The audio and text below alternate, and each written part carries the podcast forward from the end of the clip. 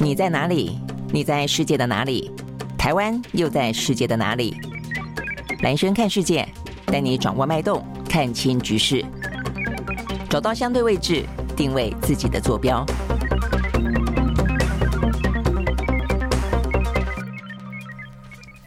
大家好，我是兰轩，欢迎收看今天的兰轩看世界啊。OK，好，所以呢，今天的话呢，呃，这个全球呢蛮高度关注的哦，还是在呢，在中国大陆，因为中国大陆的疫情啊，这个随着过去这段时间，虽然嘴巴没有说哦，这个是结束动态清零，但是动作上面来说的话呢，已经广为开放。但是这一两天的话呢，相关的法令啊，通通都跟上了啊，那代表了，也就是呃，中国大陆的国家主席习近平也说话了，面临新的情势，要有新的任务啊，所以他们包括了整个的。呃，新冠肺炎呃名称也改了，叫做新冠感染啊，去降低它的个听起来啊这个严重的程度。然后的话呢，也把呢通报死亡，呃，这个必须要是引发啊，因为新冠肺炎所引发出来的肺炎嘛，啊，这肺炎啊，所以要这个部分才会归类为啊这个新冠疫情所死亡的人啊人啊，所以其他的都不算，所以相关的死亡人数也变得很少。那再来的话呢，有关于呢这个相关的隔离，还有包括呢高风高低风险。的划分，还有包括密切接触者这一部分，现在通通都没有哦。那所以，尤其是隔离的部分，隔离的部分的话呢，对于全世界来说呢，最大的高度关注。在今天的话呢，后续的哈影响引引发了很多的一些讨论跟连续啊这个连锁的效应，包括其他国家可能就要面对很多呢，因为他们入出境都开放了哦，所以呢，等于是说，如果你现在到中国大陆去的话呢，不用被隔离了。那同样的呢，这个中国大陆的人民也开始可以可以出国了。好，所以呢，因应全球。由呃中国大陆很多人开始呃这爆发性的就开始去呃重新呢去补办护照啦啊，就有点像我们这段时间呃每次呃这个呃补登记护照换发护照哇排到这个五个小时六个小时这么久啊，那更没有说大陆也是一样啊，那所以呢开始呢上网去查很多的一些呢国际旅游行程的人呢也越来越多了，好，所以呢面对这样的一个状况的话呢，全球也都联动，那事实上呢这些部分。呃，代表的是一个某个程度的更加的法令跟上的放宽哦，但是放宽之后，中国大陆的疫情会爆发到什么样的程度？然后在过程当中的话呢，这个医疗的资源如何的呢去想办法呢，尽量的补足？然后就整体的呃、哦，这个中国大陆的疫情来说，要花多久的时间呢，才可以过到这个高峰期？而在同一个时间的话呢，其实全球因为入冬了，相关的疫情呢也正在飙高当中，包括台湾，台湾昨天呢也出现了两万多个啊、这个确诊的病例。我想这个部分都是在今天哦，我们要特别关注的焦点啊。好，所以我们一开始的话呢，就先从这个话题来开始谈起好了哦。呃，因为呢，在等于是昨天哦，正式宣布一月八号，等于是二零二三年一月八号开始，呃，这个中国大陆的入出境呢要大松绑。好，所以大松绑的状况，我们看到的啊，这第一个。就这个大陆自己本身来说啊，这个中国自己来说的话呢，出境啊要出境的订单的话呢，呃，就一些相关的旅行业者啊，或者说办这些护照啊，这个呃订机票这些业者来看的话呢，光光是呃才宣布啊，他们的订单就比前一天成长了百分之二点五啊，这个成长二点五倍啊，成长二点五倍。那入境的部分就是外面的人申请要到中国大陆的话呢，也翻过了四倍。哦，所以呢，等于是才才刚刚说要松绑，现在大家就已经开始有动作了哦，而且出去的人还比呃进进来的人还比出去的人来的更多。那进来的人是哪些呢？我看了一下啊，我觉得应该是属于比较是商务哦，商务所需求的，因为跟中国大陆这个呃市场做生意的实在太多太多了哦。所以我们看到呢，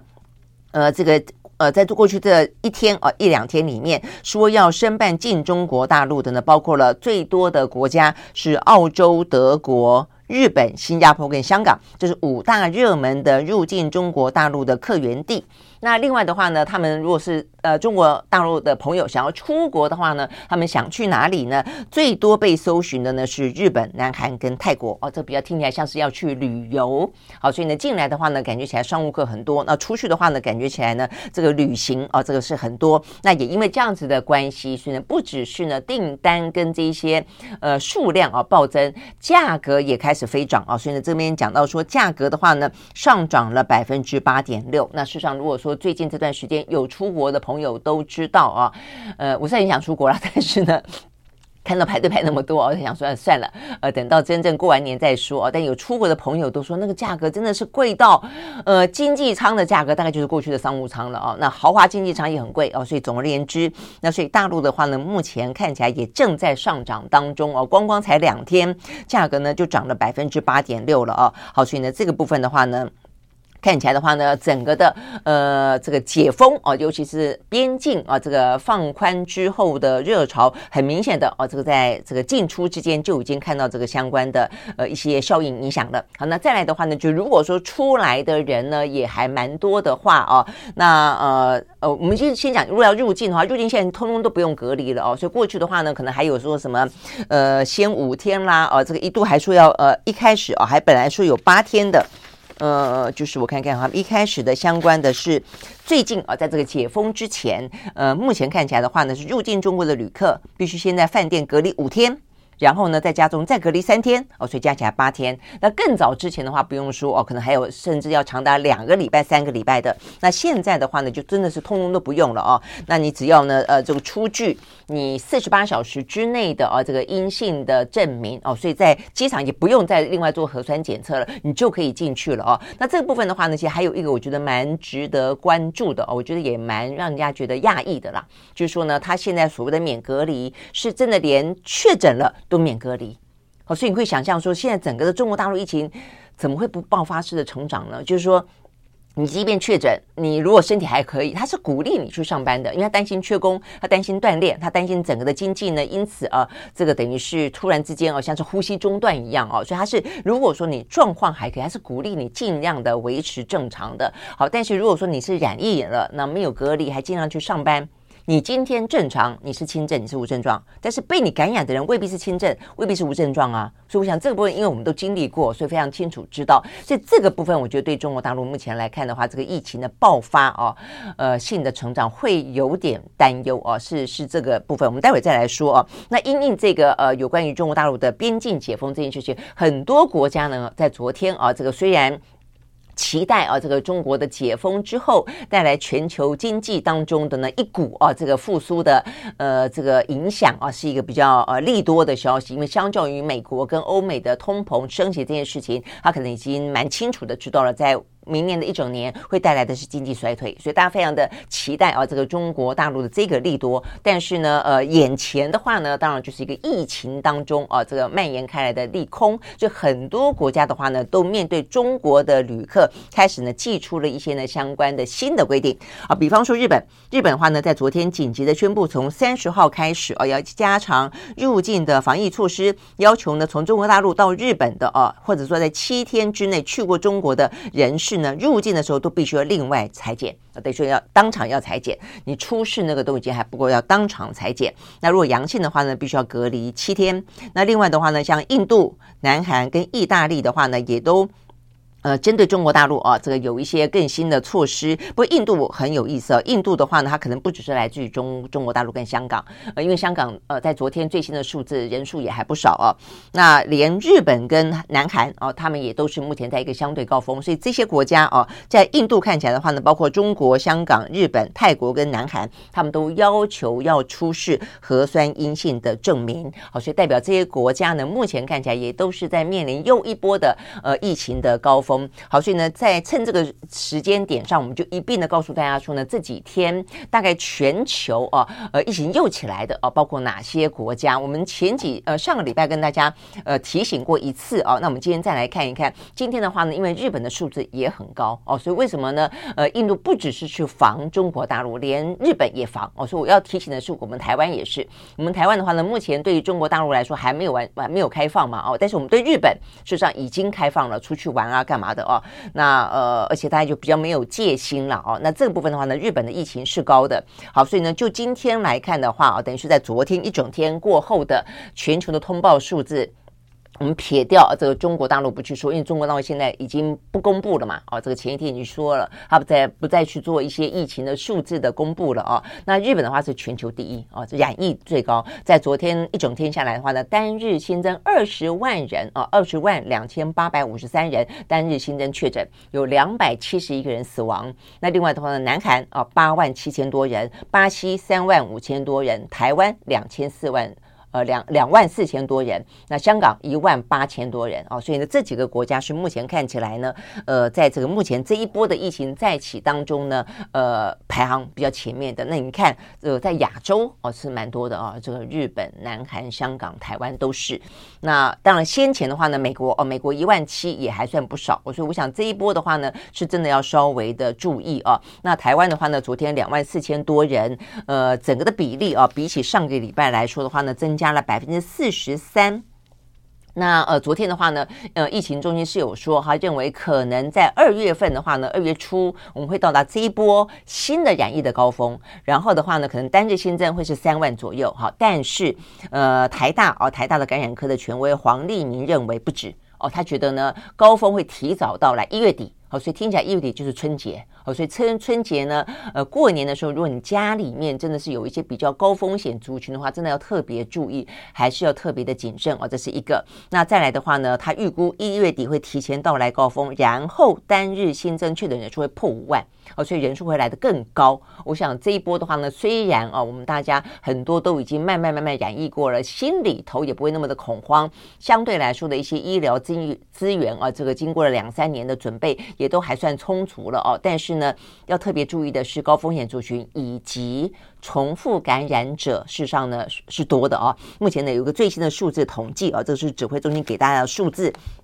呃，台湾呢，呃，等于是重复感染。一般来说的话呢，呃，大概在经过三个月左右的时间，就有很可能的重复感染的风险。到目前为止的话呢，台湾今年以来重复感染的比例啊，大概有百分之五。哦，等于是一百个人有五个人哦，就会有重复感染。那目前重复感染的人数，呃，高达了九万七千多人，接近十万人了哦。所以呢，如果说嗯，跟我一样，我们都是感染过的哦，那你可能也不要太过掉以轻心。如果你感染的时间回过头去看一下啊，呃，如果超过三个月的话呢，有些人可能还两个多月，呃，稍微的要注意一下。今年过年的时候啊，可能也不要太过的呃。放松哦，尤其如如果家里面有长辈哦，跟有小朋友的话，OK，好，所以呢，这个部分是讲到呢，这个全球目前的疫情呢，也都很多国家面临另外一波的，因为冬季来临的关系的高峰。呃，中国大陆哦，它目前的话呢，大家很多的国家，因为又是面临高峰，二方面又是他们开放边境哦，所以担心呢，由中国出来的这些呢旅客可能会带来新一波的疫情。好，但是呢，我们昨天也跟他讲到了，目前台湾的话呢是 BA 点五哦，那这个大陆的话呢流行。的主要的病毒株是 BA 点七啊，那所以这个部分的话，我想对我们来说的话呢，怎么样去查哦？就进来的时候呢，注意一下它这个相关的病毒株哦，这个部分。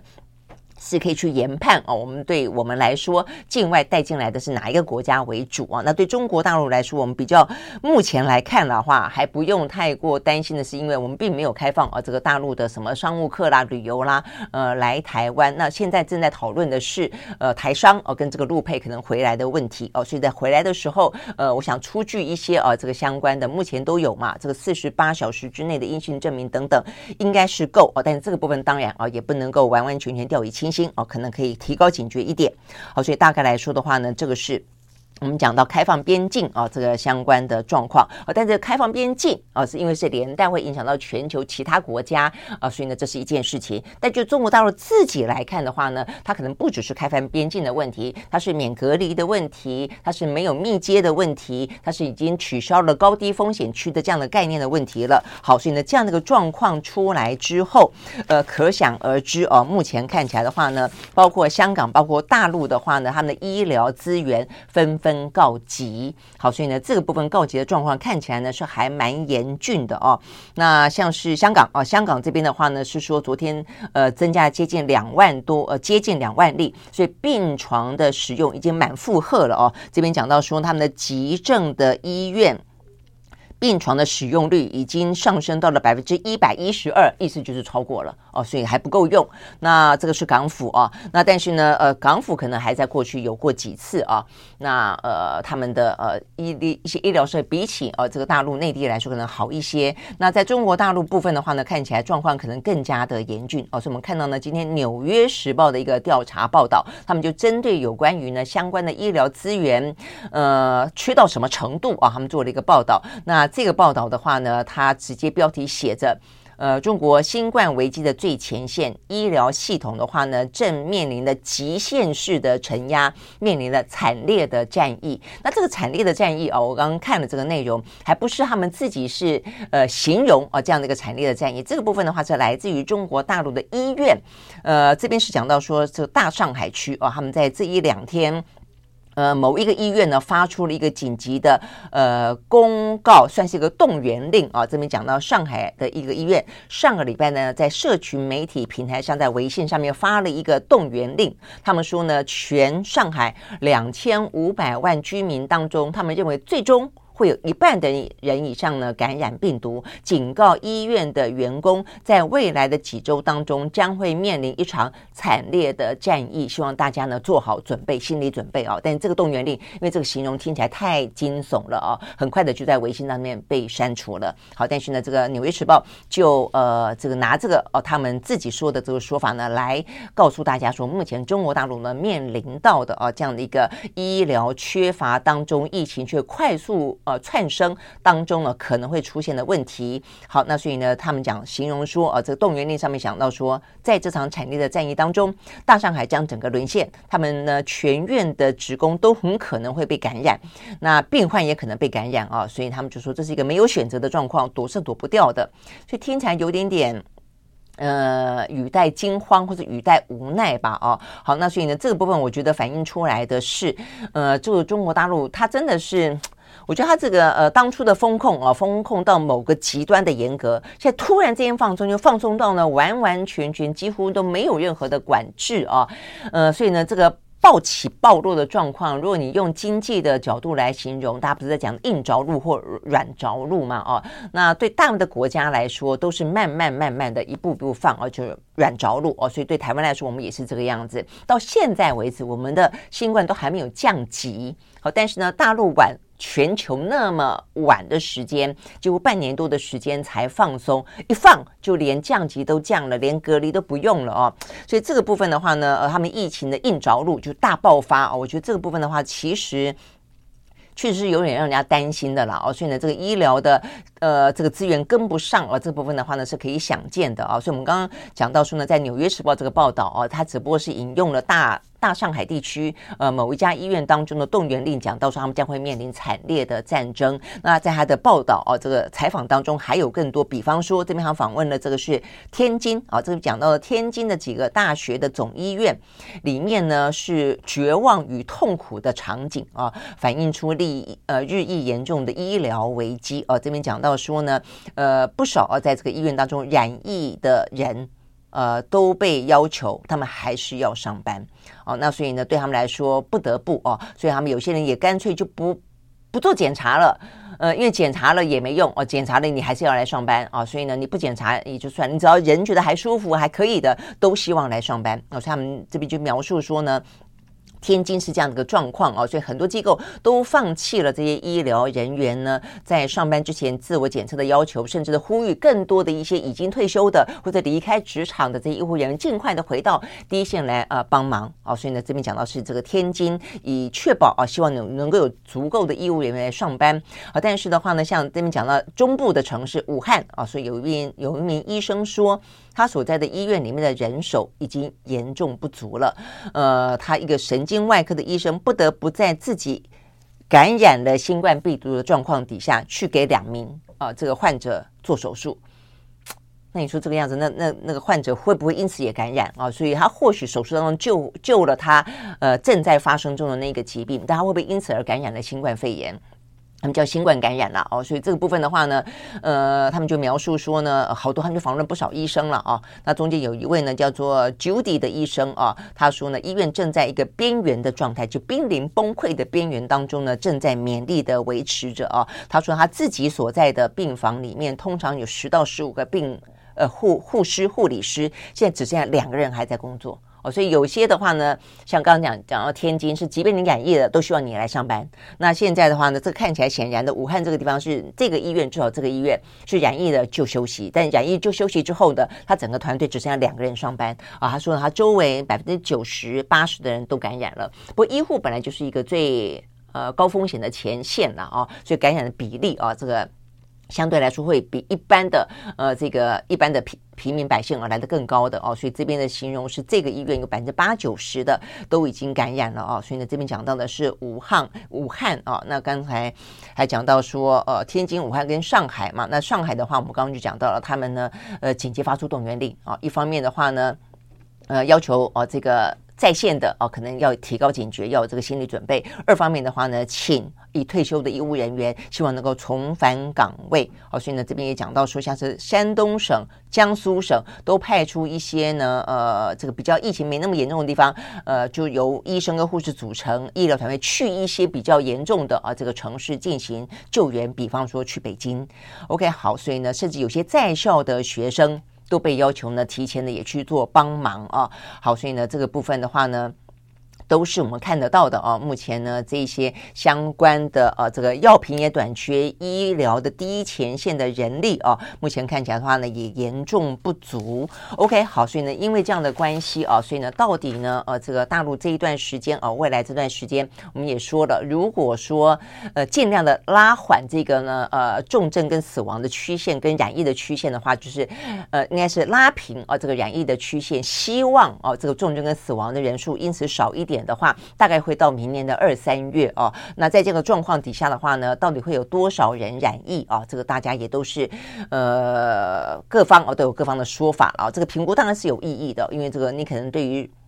中国大陆来说，它到底需要多少的医疗物资，它必须要去盘点。那再来的话呢，它可能会造成多大的一些损失啊？不管是人命、财产等等的损失，我想这么都是蛮值得去盘点。也因此。哦，这个数字其实落差还蛮大的哦。呃，那我这边看到的是，嗯，一般预估说，我们先前讲到说，过去二十天里面啊，这个中国大陆自自己的卫健委就统计说，可能有二点五亿人啊会染疫啊。但是目前看起来的话呢，如果时间再拉长的话，呃，就台湾曾经经历过的，我看这边是呃星光啊，这个星光医院的。呃，这个副院长洪子仁哦，他呃在过去这段时间在台湾啊，其实也常常针对呃这个相关的一些防疫啦等等啊，这个发表一些。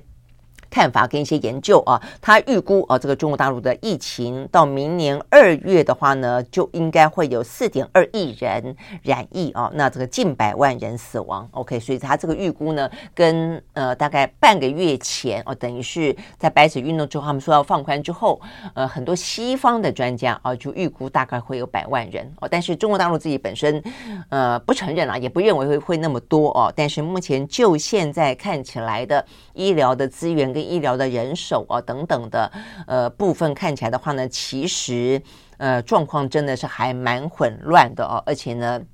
呃这个。呃，在《纽约时报》啊所报道几个比较严峻的啊这些医院前线现场的状况来说的话呢，真的是在崩溃的边缘。好，所以呢，这个部分的话呢，怎么样子啊去调度资源？目前看起来，当然有些城市是比较严峻的啊，那有些城市呢来的相对来说可能比较平缓一点啊。但是，所以呢，趁这个机会，如果可以把这些城市的呃医疗资源补上的话呢，状况可能会还。来来的好一些了哦，好，但是不论如何，目前看起来啊，这个对于中国大陆来说，目前的状况啊，事实上是呃蛮啊，这个令人担忧的哦。那大家也都高度的关注。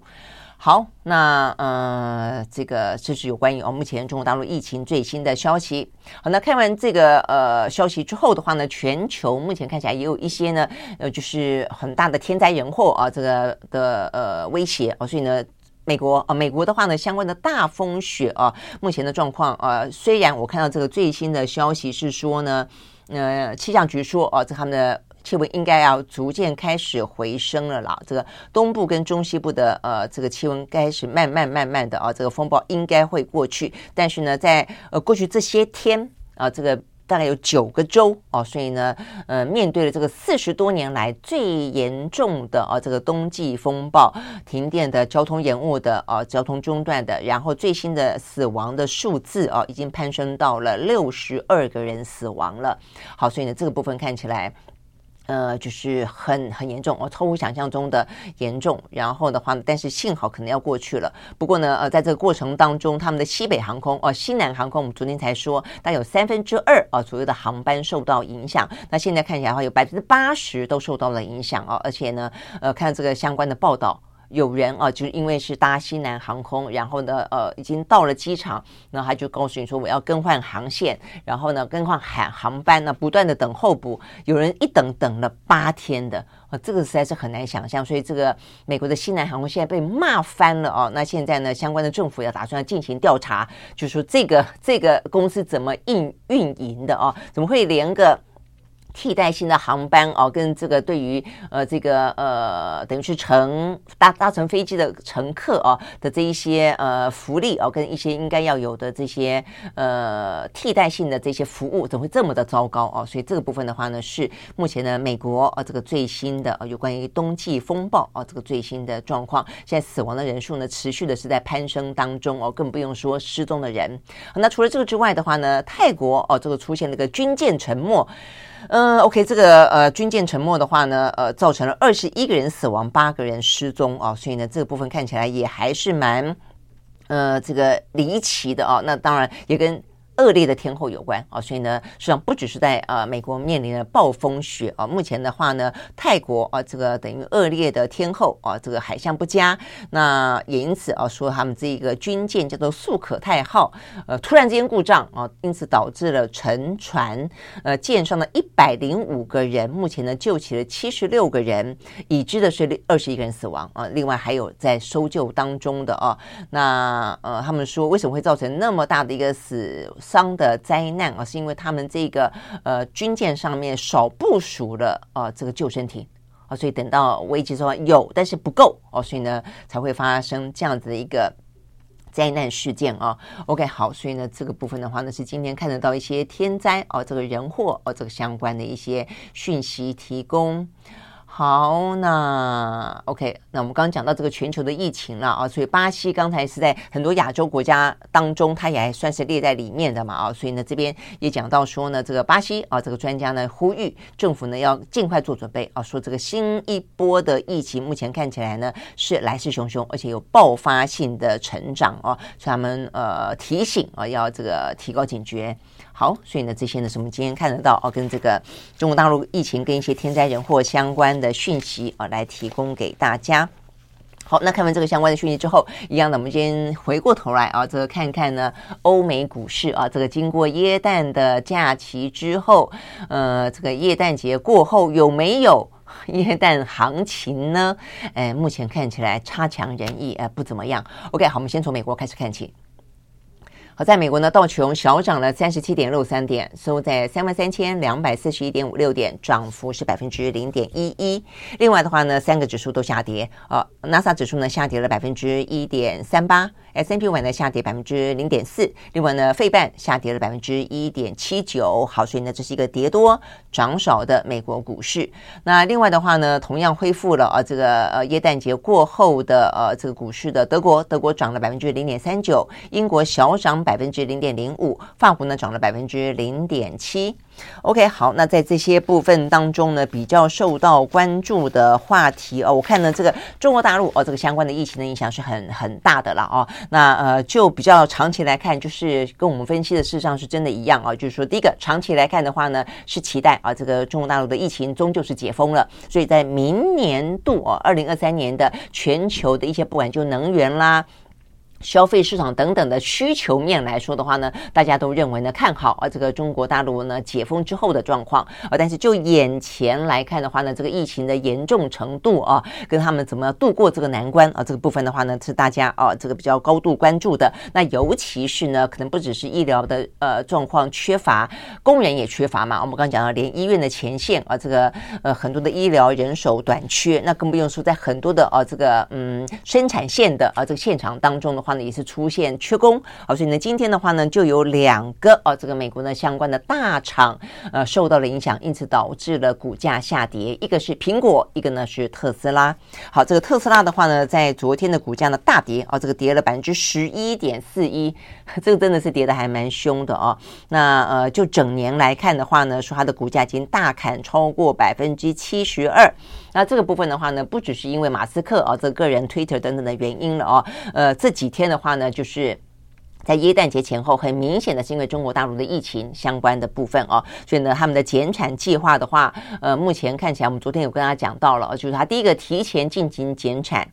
第二个减产时间拉长，好，所以目前看起来的话呢，说这个减产的计划要延到明年的一月，啊，所以呢，在明年一月份大概只有十七天是生产日哦，可以呢，这个呃，这个生产的。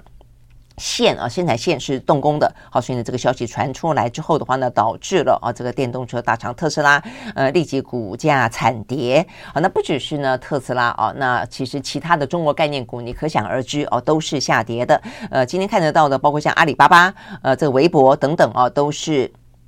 哦，没有这个部分，阿里巴巴跟微博呢，他们比较不是跟产业链啊这个生产链相关，它反而是呃走高哦。他们走高的话呢，是期待看远一点点，终结了动态清零啊。但是呢，跟特斯拉一样面临生产线会中断的问题的呢，是蔚来啊这些电动车的厂商，像蔚来汽车啊，在昨天呢也跌了百分之八点二一啊。这边讲说它大幅的下下调今年第四季的交车的数量，而且呢，很多的中国的主要城市。呃，都面临新冠疫情呢，影响到了供应链，还有一些需求疲软的状况。好，所以呢，等于是呢。呃，这个电动车呃，这个相关的产业在昨天至少看起来都下跌的。那在其他的中概股部分的话呢，有些是上上扬的。这个部分呢是呃跟呃这个呃中概股比较有关。那另外的话呢，苹果苹果的话呢，在昨天也是下跌。那苹果的股价的话呢，也是受到了这个相关啊、可能减产的影响。我想这个部分的话呢，一方面也是生产的部分，二方面也是需求的部分都受到影响。所以它昨天呢，呃股价下跌，创下二零二。二一年六月以来的最新低的收盘价，OK，好，所以呢，这个部分的话呢是。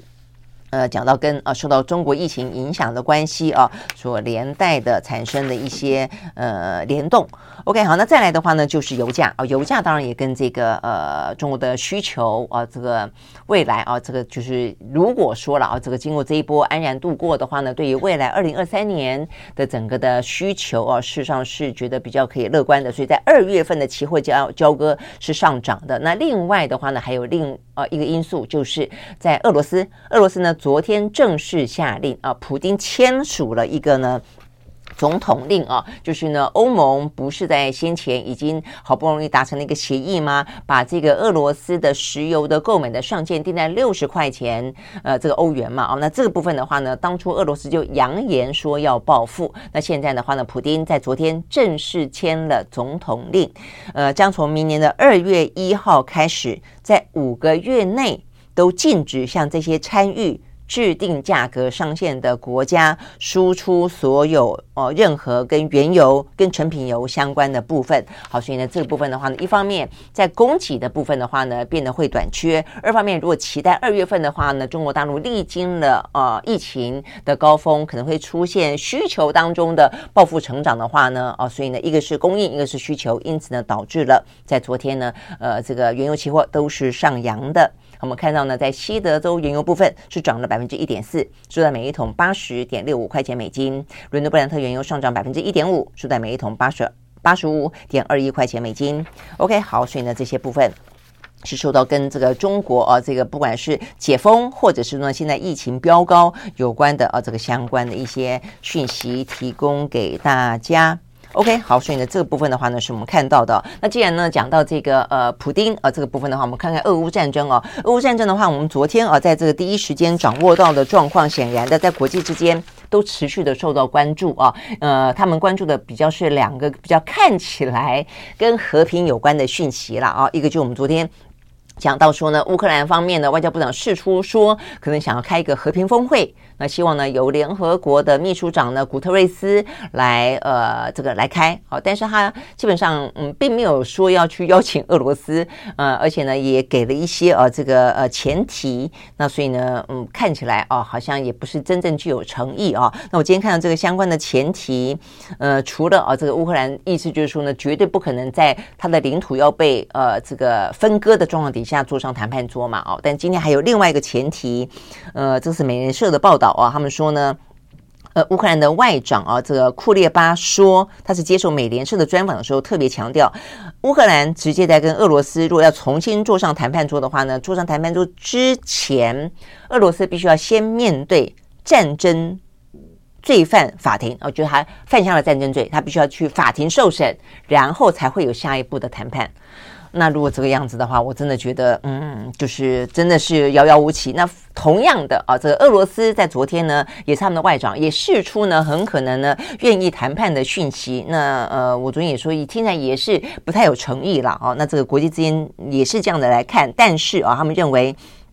呃，俄罗斯啊，这个呃说要和谈，但是和谈当中的条件听起来像是最后的通牒啊，因为呢，这个俄罗斯的外长啊，这个拉夫拉。拉夫洛夫哦，他昨天是说，呃，他认为啊，乌克兰应该心平气和的呢接受呢俄罗斯的提议，呃，就是呢要把啊这些呢乌东地区哦，什么顿顿内次克啦啊，这个卢甘斯克这个地方呢要去军事化。去纳粹化，事实上这个就有点呃，回到战争前啊、这个明斯克协议当中，就你要让它是呃，比方说用公投的方式，还是用什么样方式，让它是一个独立的啊，拥有高度自治的地区啦。我想意思是这个样子啊。但是因为当初乌克兰就没有这样的做啊，哦，所以才让这个呃俄罗斯多了一个呃入侵的理由嘛，就是打的一个所谓的去哦纳粹化、去军事化，呃展开所谓的特别的军事行动，不是吗？哦，那他现在又重新提这件事情了，那只是他只是他昨天就有说，如果你不这样做，那我来帮你做。那所以我也觉得很奇怪，那俄罗斯已经这样子做啦。就当初也是因为乌克兰不做，没有把这个地方好好的去进行相关的高度自治化的一些讨论，或者进行相关的公投，所以俄罗斯才以这个为为由，就是入侵乌克兰嘛。那已经这样做了，那你现在还说，如果你不这样做，我来这样做，所以我也不知道他们这个话有点鬼打墙了哦。那事实上，呃，其实对于俄罗斯来说，他们在这些地区举办所谓的公投，已经公投过啦。记不记得就在前几个月吧，公投，然后呢，就是有投票的人，呃，就是百分之八九十都说愿意，呃，这个归呃俄罗斯管，他们要独立之类的嘛，啊，那只是这样子的一个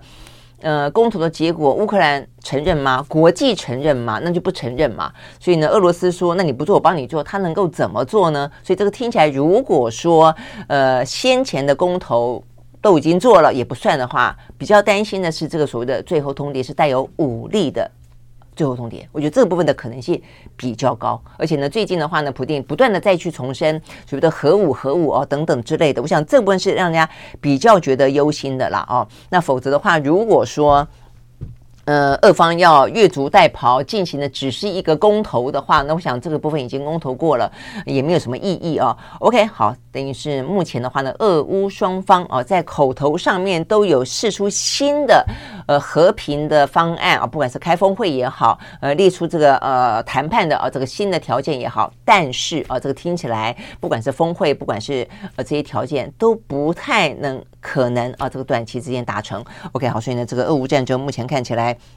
还是哦，这个蛮嗯让人家担忧的，就是这部分的呃地缘政治风险啊，事实上是还没有啊这个结束的。好，那另外的话呢，其实在其他的呃这个地方，呃像是在呃东海啊、南海海呃台海啊，我们昨天也说了，还是啊很多不稳定。在昨天啊这个最新消息呢，呃就是日本的读卖新闻报道哦，说他们日本政府打算在与那国岛呢部署飞弹。啊，因为这个东海的部分、钓鱼台的部分啊，呃，台海周边有事的部分，都让他们觉得呢，呃，这个地方哦、可能必须要有更、更呃这个迅速的部署、以防万一啊，这个接下来台海有事的话呢，影响到啊这个琉球南部这个附近嘛啊，所以呢，这个部分看起来，呃，整个的风险啊，也还是啊不断的呢，呃，存在啊，甚至的话呢，也还是在升高当中。OK，好，所以呢，这个部分。是讲到跟军事有关，那至于呢，在美中之间啊，这个 TikTok 的部分的话呢，还是在持续的呃这个延烧啊。这个日本的众议院啊，在昨天呢，跟进了参议院跟部分联邦政府的禁令啊，他们呢也规定一律呢呃这个在众议院公家所配置的设备一律不得使用呃这个中国的短影音的呃视频 App 啊，这个 TikTok OK 好，一样的认为它具有高度风险，所以呢，所有的 TikTok 的软体都。必须从众议院所管理的装置当中立即删除。OK，好，所以呢，这个部分是美中之间啊，这个依旧的呃受到关注的部分。好，那这个是我们看到美中之间啊。那再来的话呢，呃，讲到美中，可能就不得不去谈到台湾了啊。那个台湾的话呢，大家非常关注的啊，这个昨天的消息就是呢，好久好久不见的啊，没有公开举行记者会的啊，这个蔡英文啊，这个大家有人算过，说已经大概有两年多的时间吧，没有正式举办过记者会，也没有接受专访啊。那这次的话，为的是什么呢？为的是延长兵役。好，所以呢，延长兵役的消息在今天几乎是。各报的头版头条呢，都放在啊，这个就是放在头版头条啦。就是呢，我们从二零二四年开始的话啊，重新恢复征兵制。好，那所以这个征兵的话呢，一期是一年，本来是四个月的哦，那现在变成一年。然后的话呢，呃，这个从呃九十五九十四年次啊，九十四年次之后哦，这个出生的话呢，都会要。面临啊这样子的一个征兵的呃最新的规定，那当然呃为了要去呃让大家不要觉得那么的不开心吧啊，我想这个问题当然嗯第一个就是你担心战争的风险，我想这个部分的话呢，经过九一选举当中的若干讨论啊，这个其实目前的年轻人啊，这个对于越来越真实的可能的战争的可能性，以及他们必须因为战争而上战场这件事情，呃，开始台湾啊已经有了这些民意当中的呃这个。我觉得风向是有点在变，更大家有更多的一些实质感受了了哦。那我想这也是为什么啊，这个蔡英文昨天要出来开记者会的原因哦。所以他特别的强调的是，呃，有关于啊这个为什么要这个延长兵役啊？他说呢，呃，因为备战才能够避战。哦，所以呢，这是他的呃说法。然后能战才能够止战。哦，所以意思就是说，呃，我们必须要做好呃这个十足的准备。尤其是呢，目前看起来确实，呃，在这个亚太地区啊，这个。呃，就是有哦，这个国家呢越来越去扩张哦，它的呃对外侵侵侵略哦，扩张它的整个的呃意图哦，所以这个部分我们必须要自我防卫。我想要讲的就是中国大陆了啊，但他至至少没有点名去讲它，但是我想整个的气氛是实际上就这个样子了哦。那只是说，到底你是要先备战，然后因此可以不用备战。我想也不至于到不用备战啊，但是呃，就是这个部分的话呢，是双管齐下的。就你就算要备战，我想大家都同意哦，一定要备战。呃，所以我想这个部分到目前为止的话呢。大家呃也没有哦，在连在野党也没有太多的反对哦，那只是说你到底哦这个等于是征兵制跟募兵制目前要重新双轨并进的话，你一方面在备战部分你做了什么？二方面的话呢，对于这些呢重新征兵啊、那这些义务役的役男们，他们到底要做什么？这件事情的话呢，是大家高度讨论的呃这个焦点啊、那昨天除了宣布。呃，等于是在五十四年次之后的役男要服一年的兵役，那时间点是在二零二四年开始正式呃举行，那避免大家呢去抢破头，提前在二零二四年以前想要避开一年的兵役，所以明年的话呢不收九十四年次的这些役男啊，我想这部分的话是在时间跟恢复征兵制里面。呃，一开始最主要的，那接下来的话呢，就是为了要，呃，在如果没有战事发生，但是让大家觉得，呃，这个服义务役，呃，这个可能，呃，至少因为你会牺牲很多嘛，哦，这个对很多的呃家长，对很多的年轻人来说，这这个日子我可能本来可以去准备要去上班了，我可以去规划我的未来了，啊、呃，但是你可能会有一年的中断的时间啊、也因此，好，义务役役的话呢，呃，要调高薪水。啊，所以先前的话呢，本来说薪水呢是呃六千多，六千五百一十块，呃，这一调高调高很多哦，调到两万，调呃两万三百二十块钱，嗯、那如果再加上这个保险跟餐盒费的话呢，说可以到达两万六千。三百零七块钱已经接近了基本工资了啊，所以呢，这个蔡英文说啊，过去呢大家都认为服役的薪资过低，有些人是赔钱在当兵啊，所以呢这个部分的话是不合理的，呃，要有所改变。那再来的话呢，就当兵这一年当中，这个年资未来可以直接衔接劳保。啊，所以呢，等于是多了一年，就是算你一年啦。啊，所以呢，你这一年也是在付出你的劳力啊。这这个劳力的话呢，很可能是呃当兵啊。所以呢，这些部分都是在昨天，呃，这个蔡英文描述到啊，这个为什么要延长兵役啊？讲到是因为外部的情势改变了啊，我们必须要备战才能够避战。那再一个就讲到说呢，有一些相关的福利。好，那只是说呢，呃，那这些。呃，义务役到底要做什么哦？那第一个，他先强调这个义务役呢，并不是美方压力哦，我们才要做的啊、不过事实上，在过去讨论当中，呃，你听到很多台湾的呃这个战略专家，甚至来自于国防部啊、哦、的一些讯息，其实都是因为美方觉得你一天到晚要美国问美国要不要驰援台湾，他就觉得你自己呢，你自己都没有表达你自己要捍卫自己领土的意愿啊、所以这本事实上压力是很大的啦哦，但是。总而言之，蔡英文说没有这个压力啊，但坦白讲，我不太相信，因为这个目前看起来对于民进党的选票是很伤的啊。那所以的话，呃，这个蔡英文才必须要煞有介事的，呃，找哦这个呃国安专家哦来开会啊，然后呢，对于什么时候实施，呃，这个那么精密的去计算，然后的话呢，还包括这个部分本来是一个呃，等于是查照案，就是你决定了。蔡英文负责哦，等于是你决定了送立法院查照，现在变成审查案，要把所有的政党通通拖进来哦，所以大家共同背书。所以坦白讲，你说呃是民进党心甘情愿啊，因为呢外部局势，因此他主动说要延长兵役。呃，其实我觉得。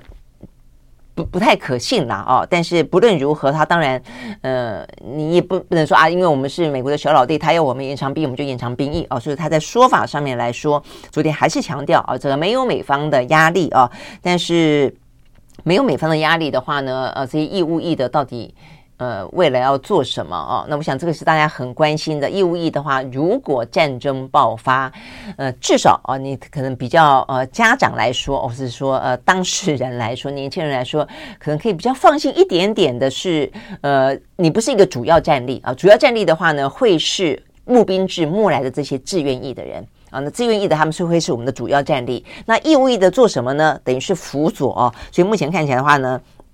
等于是在主战部队之外，义务役的话呢是常备的守备部队。守备部队要做的事情呢，就是整合民间的力量啊，然后呢跟各个地方政府啦、各个部会啦，呃，所所建构起来的民防系统跟后备系统等等的话呢，来相互搭配啊，相互结合。那呃。在战争，如果真的战争爆发的话呢，要做的事情是，比方说你要在你的责任区里面设置一些阻绝跟这个呃拦截点，比方说挖挖壕沟啦，呃设置这些路障啦，啊这个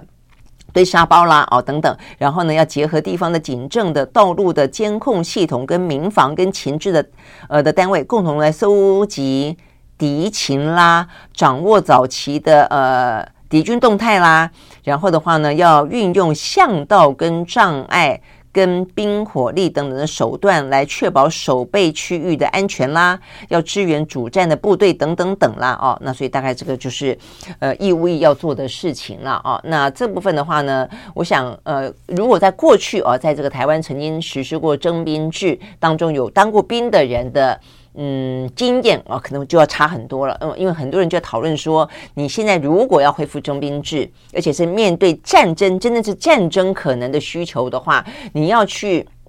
呃，这个当兵演训的内容会跟当初很不一样。当初的话，很多当过兵的人都说，他们大概就是在培养体能啦，就是一直操，一直操，培养体能啊。那就这个军方专业的说法来说，这个叫做呃，训练出合格的步枪兵啊。就过去来说的军事训练，包括过去四个月啦，以前可能更严。过去四个月啊，只剩下四个月的时候，这个军事训练大概就是呃，就是训练出步枪兵。那未来的话呢，要训练出。合格的战斗兵，OK，好，所以呢，嗯，尽管啊，这个呃，蔡英文昨天记者会当中不断的降低啊，呃，这个这些义务役的兵要上战场的可能性啊，强调就是我们只是为了要避战，所以我们要备战啊，但是你去看很多的呃演训的内容，也还是做好十足的。如果一旦发生战争，你得要有哪些啊，这个基本上的训练的这样的一个内容了。OK，好，所以呢，这个部分的话呢，是对呃台湾来说啊，还蛮重要的。台湾一一度啊，也一路的从征兵制慢慢慢慢慢缩减缩减缩减，到最后只剩下四个月，以募兵制为主啊。但是呢，当现在整个的呃局势反转之后，我想不论啊是不是因为美国的压力，对台湾来说的话呢，当然面对这样的一个呃局势呃越来越紧绷哦，当然我觉得。呃，做好战备是需要的，但是呢，同在做好战备的同时，延延长军兵役的同时，到底我们的政府是不是有做出更多避战啊？在外交作为上，就像我们刚刚讲到俄乌，他们也是有很多的外交上面的一些做法哦，至少